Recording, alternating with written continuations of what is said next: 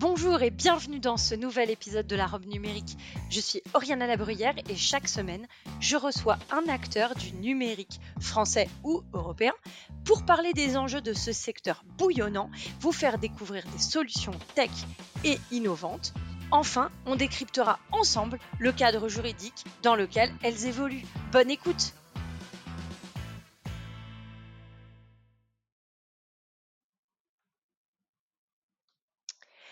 Bonjour et bienvenue dans ce nouvel épisode de la robe numérique. Aujourd'hui, on va parler ERP, BPM, CRM. Et si ces termes obscurs vous effraient, je vous invite à rester avec nous car il se pourrait bien que vous ayez déjà eu affaire à eux au quotidien dans votre organisation, votre entreprise. L'ERP, c'est un logiciel de gestion qui permet d'accompagner les métiers d'une entreprise, par exemple, dans leurs tâches quotidiennes tandis que le BPM est une solution qui coordonne les processus métiers, notamment en automatisant des tâches répétitives. Et enfin, le CRM permet lui de gérer la relation avec les clients et les prospects. Alors voilà, maintenant que tout est plus clair pour vous, je vais vous pouvoir vous présenter Accelor, qui est un éditeur français qui a été fondé en 2014 et qui a mis au point l'une des seules plateformes open source intégrant un ERP complet, des outils low-code, voire no-code, et plus de 1000 objets ou applications métiers prêts à l'emploi. Pour vous en parler, j'accueille Pierre Couder, qui est responsable BPM chez Accelor. Bonjour Pierre et merci d'être au micro de la robe numérique. Bonjour. Alors, merci de m'accueillir. Merci euh, en tout cas euh, d'avoir accepté l'invitation. Euh, aujourd'hui, j'ai envie de poser une question d'abord un peu général. Pourquoi ces outils sont devenus indispensables pour les organisations et pour plus particulièrement pour les entreprises? Et enfin, pourquoi une stratégie open source, low code, no code? Voilà, un regard un peu transversal sur ce qui se passe aujourd'hui. Alors, pourquoi c'est devenu indispensable? Parce que aujourd'hui, en fonction de la taille, hein, en fonction de la taille de l'entreprise, on peut plus se permettre d'avoir des bouts d'éléments structurants pour, pour, son activité dispatchés euh, à divers endroits d'un drive. Euh, tout le monde, tout le monde a été un jour confronté à, à la problématique des, des shadows IT, ces, ces, ces, macros VBA qui traînent à droite à gauche, qui sont indispensables au business, mais qui sont très peu identifiés. Et l'idée de ces outils, c'est vraiment de, de rassembler toute la, toute la base de connaissances en un seul endroit donc là, c'est le cas de l'ERP. En fait, dans l'ERP, on va, on va pouvoir faire tout le cycle de production de valeur sur un même outil. Et, euh, et puis, euh, de telle façon à ne pas perdre, en fait, justement, ne pas avoir de rupture de, processus. Donc là, je rebondis un peu aussi sur la, notion de BPM. C'est un besoin qui est de plus en plus identifié puisque euh, les les compétences ou tout du moins les la production aujourd'hui, elle est extrêmement variée et à, chaque métier correspond un processus différent. Et on ne peut plus se permettre d'essayer de rationaliser tout le monde sur un même moule.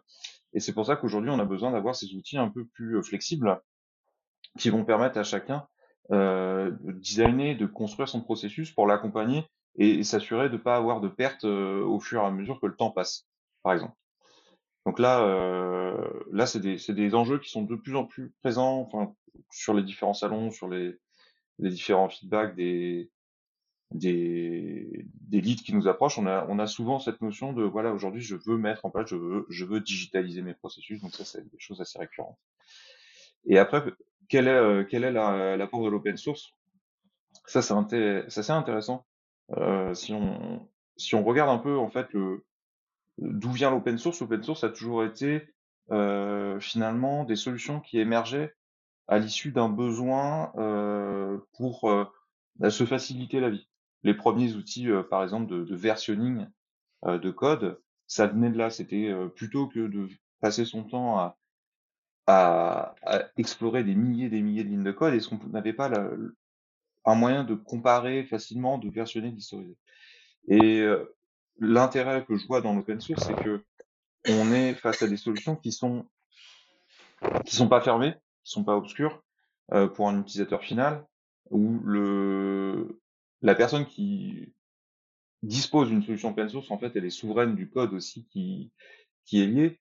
Ça peut être un facteur de sécurité si demain l'éditeur de logiciels open source, par exemple, fait faillite ou met la clé sous la porte pour une raison X, Y, bah, la solution peut quand même être récupérée par le client et continuer à être maintenue puisque le code est accessible et en lecture.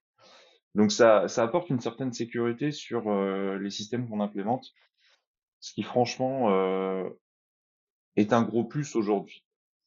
Et c'est de plus en plus valorisé, c'est extrêmement apprécié par le service public, par exemple, euh, puisque bah, forcément il y a, y a, cette notion de souveraineté du code derrière. Donc voilà, c'est des et c'est des enjeux qui sont c'est aussi une, une, façon de voir le monde de l'IT qui est assez en vogue, se dire voilà, on, arrive dans l'open source. C'est pas parce que, enfin, open source c'est pas gratuit nécessairement. C'est pas la, euh, faut, faut distinguer justement le monde de l'open source du monde du logiciel libre. Et, euh, et les gens commencent à se rendre compte qu'on peut proposer des solutions open source et quand même avoir un business model euh, stable derrière. Alors justement, c'est exactement de ça dont on va parler. Euh, aujourd'hui, euh, est-ce que tu pourrais nous présenter, bah, du coup, bon, le RP, le CRM, je pense que tout le monde connaît, euh, et donc plus on va plus parler du BPM.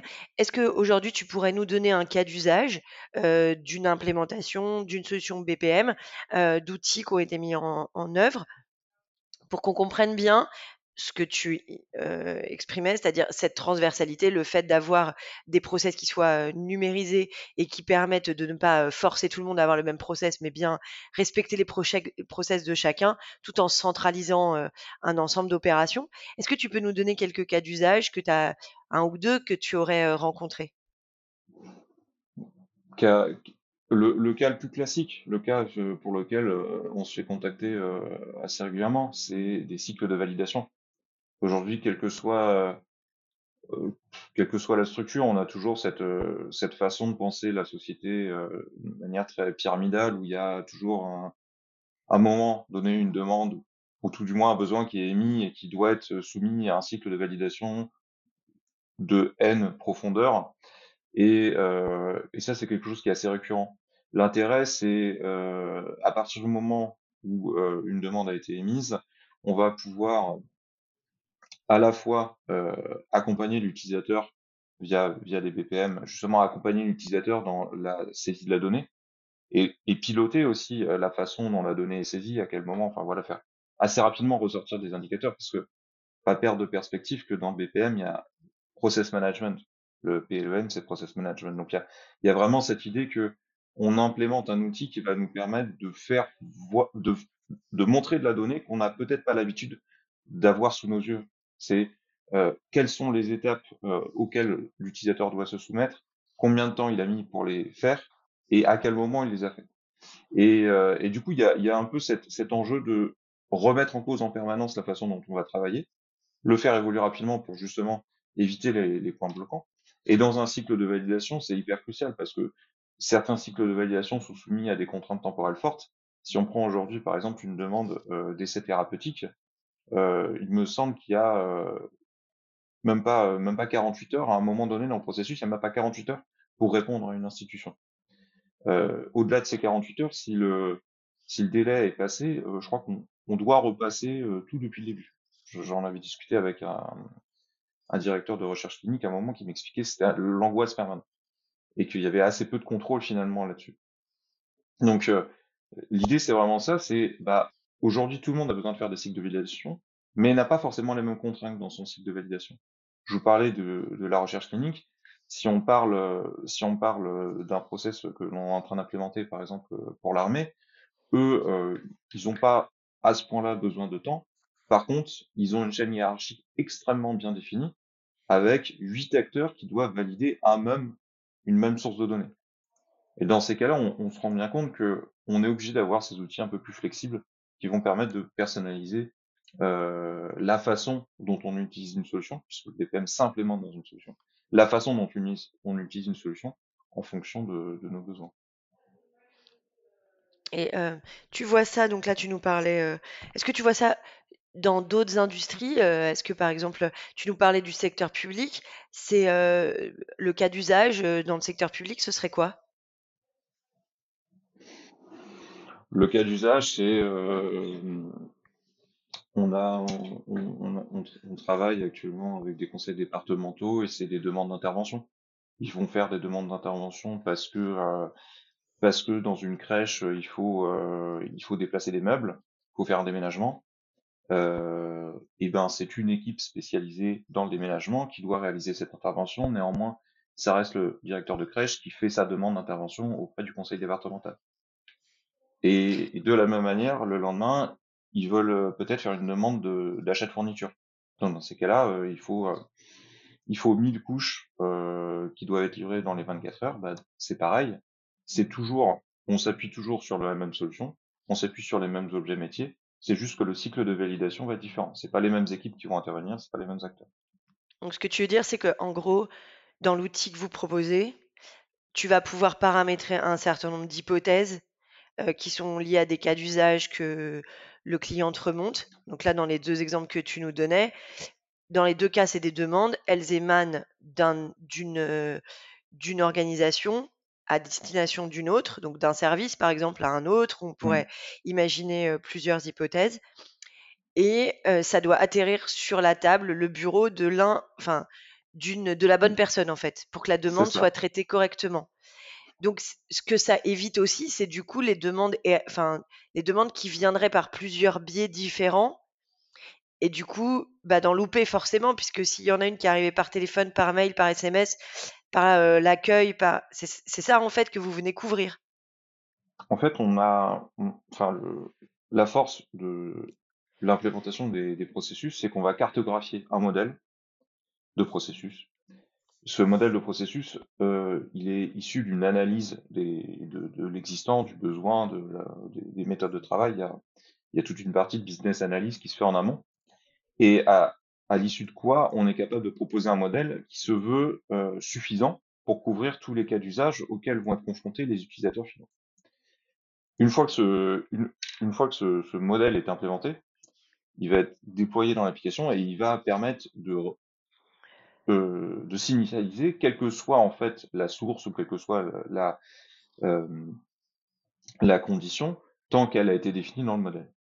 L'intérêt, c'est que bien qu'on puisse avoir plusieurs sources de données, elles ont été modélisées, et à un moment donné, on va faire un boulot, on va, on va réussir tout du moins à recanaliser tout ça dans une logique que l'on a définie pour s'assurer que c'est correctement dispatché. Après, quel est l'utilisateur? Donc ça, c'est en fonction de l'outil de modélisation de processus euh, c'est pas forcément les mêmes noms ou les, mêmes euh, façons de faire, mais la logique restera toujours la même. C'est on a des règles, on impose, on pose des règles dans notre modèle, et euh, ces règles s'exécutent au fur et à mesure que la demande, l'objet, peu importe, le, contenu navigue entre les différentes étapes qui ont été identifiées dans le modèle. Ça évite effectivement de perdre de l'info, puisque l'info, on a toujours un moment, on sait à n'importe quel moment dans quel état elle se trouve, Éventuellement, c'est un état qui peut être référencé chez un utilisateur, donc on peut aussi savoir quel est l'utilisateur qui est en charge de l'information à l'instant T. Et, et surtout, euh, on peut rendre compte assez aisément aux demandeurs, par exemple, de savoir, bah oui, voilà, ma, demande, je l'ai faite il y, a, il, y a, trois semaines, où est-ce qu'elle en est, chez qui, et pourquoi est-ce que ça bloque?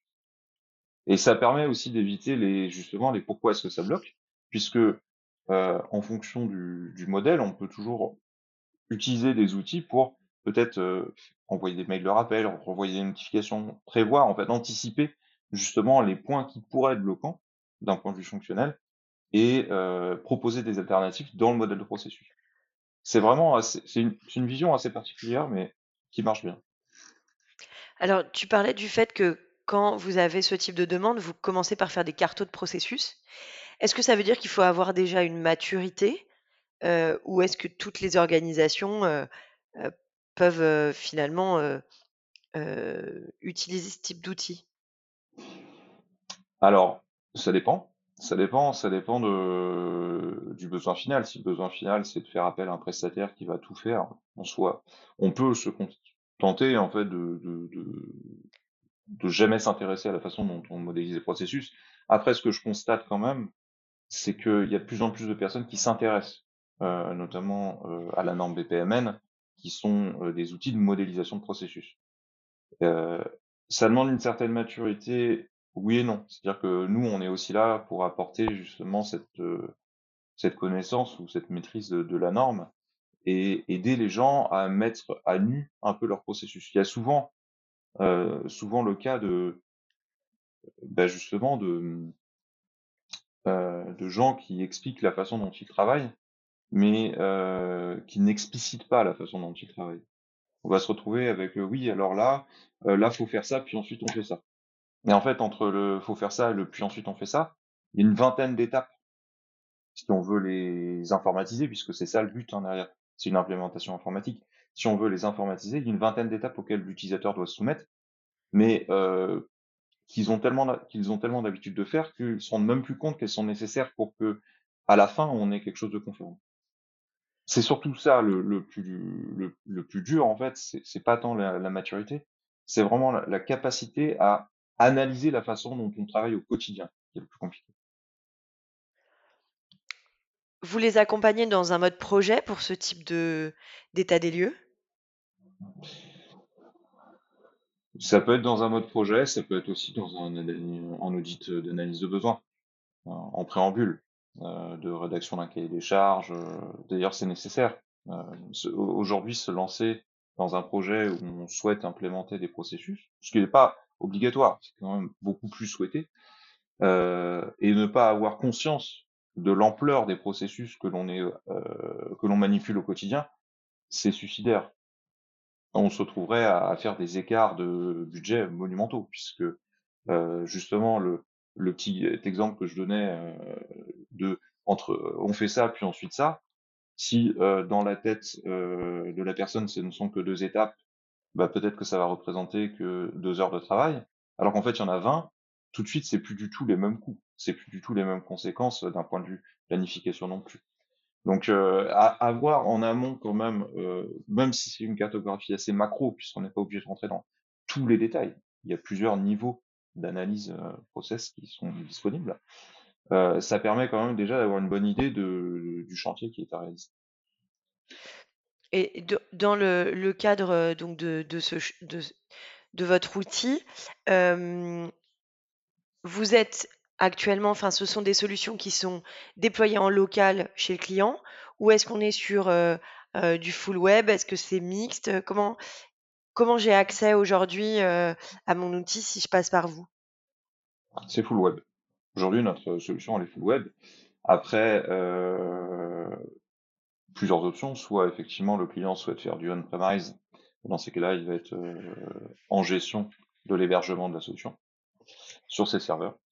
Soit, euh, soit on propose une, offre SaaS euh, sur de l'hébergeur français. On utilise, euh, enfin, on est en partenariat entre autres avec OVH. Donc là, c'est vraiment en fonction des besoins du, client. Euh, la majorité, une grande majorité de nos clients euh, souscrivent à l'offre SaaS, ce qui est beaucoup plus pratique puisque toute la gestion serveur elle est portée par nous. Euh, mais certains clients, pour des raisons de sécurité, euh, je, je, citais l'armée tout à l'heure, eux, c'est du on-premise et il n'y a pas de, il a pas d'alternative possible. Il n'y a pas de. Euh, vu la donnée qui, non, bah non, il n'y a pas trop de négociations. Ok, mais c'est euh, donc cette agilité-là, enfin, et je pense c'est pour ça que je veux le souligner, c'est c'est aussi euh, avoir une solution qui s'adapte vraiment aux contraintes euh, sectorielles de, de finalement du client être en capacité d'avoir quelque chose qui soit on-premise pour euh, des organisations de type euh, armée, puis des secteurs hypersensibles? Bah c'est, la force du low-code, à vrai dire. Et c'est, la philosophie de notre solution. Aujourd'hui, on, on, vend une plateforme, une application low-code. Et qui dit low-code dit capacité à rapidement s'analyser, si on, à rapidement s'adapter. Euh, si on analyse un peu euh, la diversité euh, clientèle que l'on a, on se rend bien compte qu'on on n'est pas sur une solution qui, est générique. Parce que bah, entre euh, ThyssenKrupp, qui euh, sont dans la production pure, et euh, Cdiscount, qui sont pas du tout dans la production, euh, ce sont quand même deux clients, et euh, néanmoins, ils utilisent la même solution de base qui est Accelor. Et c'est là où c'est là où il y a un grand intérêt d'avoir justement ces outils low code, c'est que bien que les métiers soient différents, on peut adapter très rapidement, à moindre coût, Enfin, le, délai, entre justement une solution qui serait un peu plus rigide, hard-codée, et une solution low-code, c'est un facteur 10. On va retrouver un facteur 10 entre le temps de développement euh, euh, low-code et le temps euh, de développement sur du classique.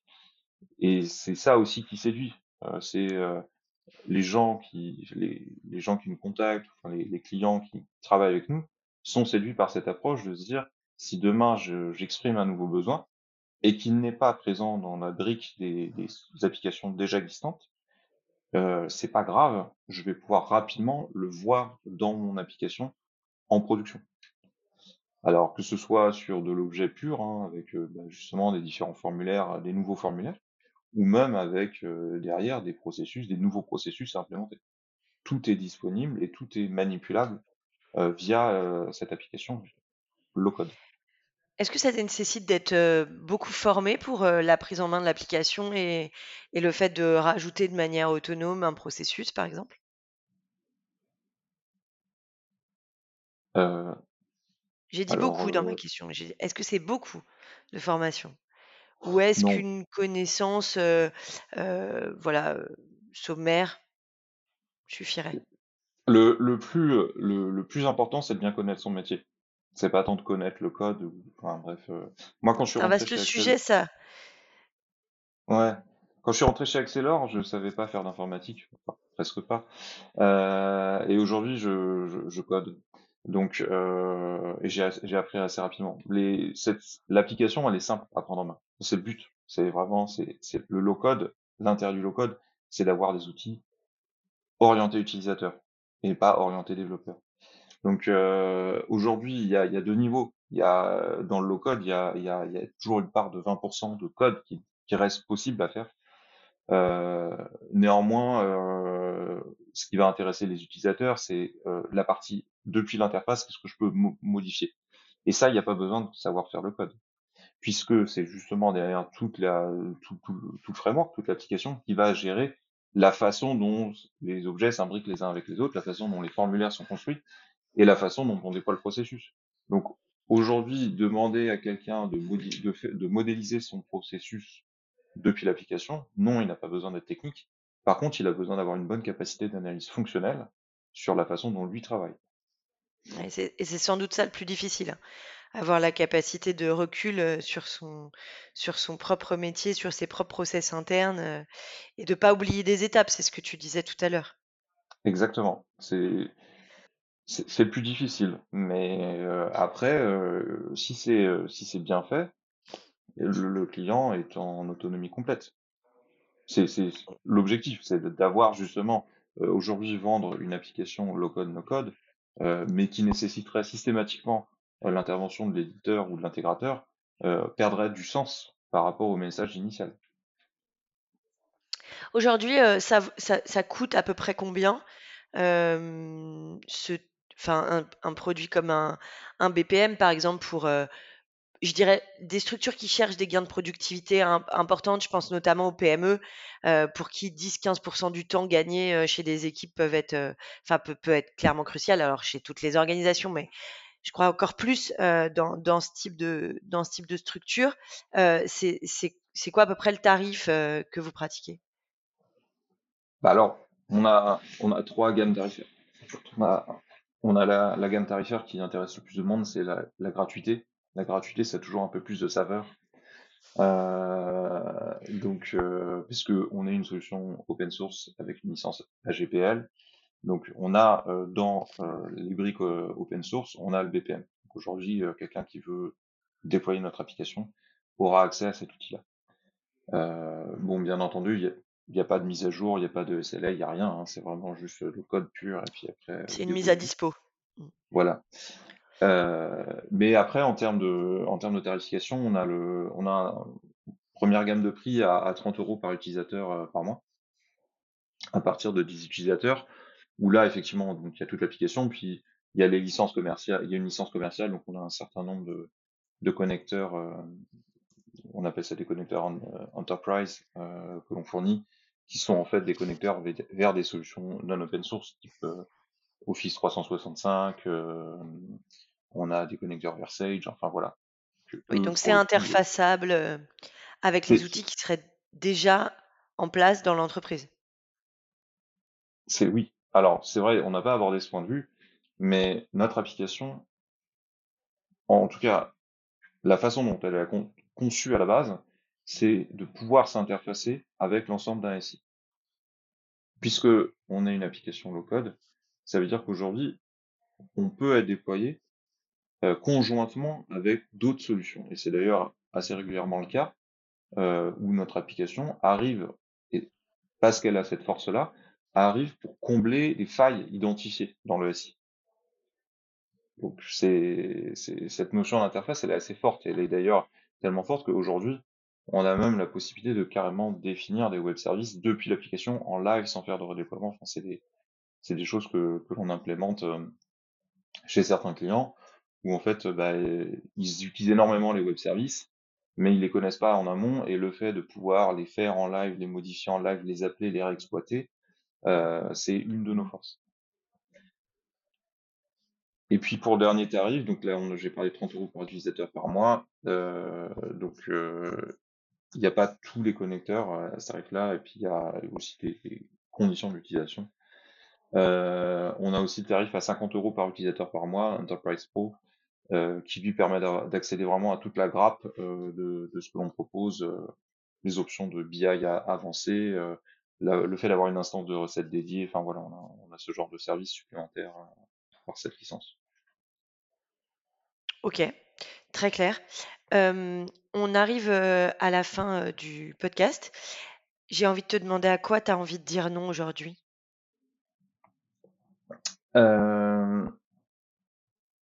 J'ai envie de dire non aux initiatives politiques liberticides. Tu veux développer? Bah, j'habite à, proximité de Place de la Nation, donc je suis assez au fait euh, des revendications euh, populaires, dirons-nous. Et, euh, et c'est vrai que, que, ces derniers temps, ma, ma, conception de, la, de la démocratie et, et les fondements qui ont constitué notre nation ont été euh, largement ébranlés par ce que je pouvais euh, constater euh, depuis ma fenêtre. Ok. Ok. Je comprends. Très bien. Et du coup, si on reste sur une note un peu plus positive, à quoi tu as envie de dire oui? À quoi j'ai envie de dire oui? J'ai envie de dire oui aux nouvelles générations et à leurs revendications et, et à leur motivation. Aujourd'hui, je, je, constate que euh, il y a un véritable éveil euh, dans les générations futures et je trouve ça génial de, de voir cette prise de conscience si tôt, alors que moi, à leur âge, j'étais préoccupé par beaucoup de sujets, mais certainement pas cela. Que ce soit sur l'écologie, sur la politique, sur la, sur le féminisme, je trouve ça génial. Ok, donc oui à, oui à l'avenir en fait, oui à la jeunesse, à l'avenir, au, au fait, d'ouvrir un peu les consciences plus tôt. Ouais. Ok.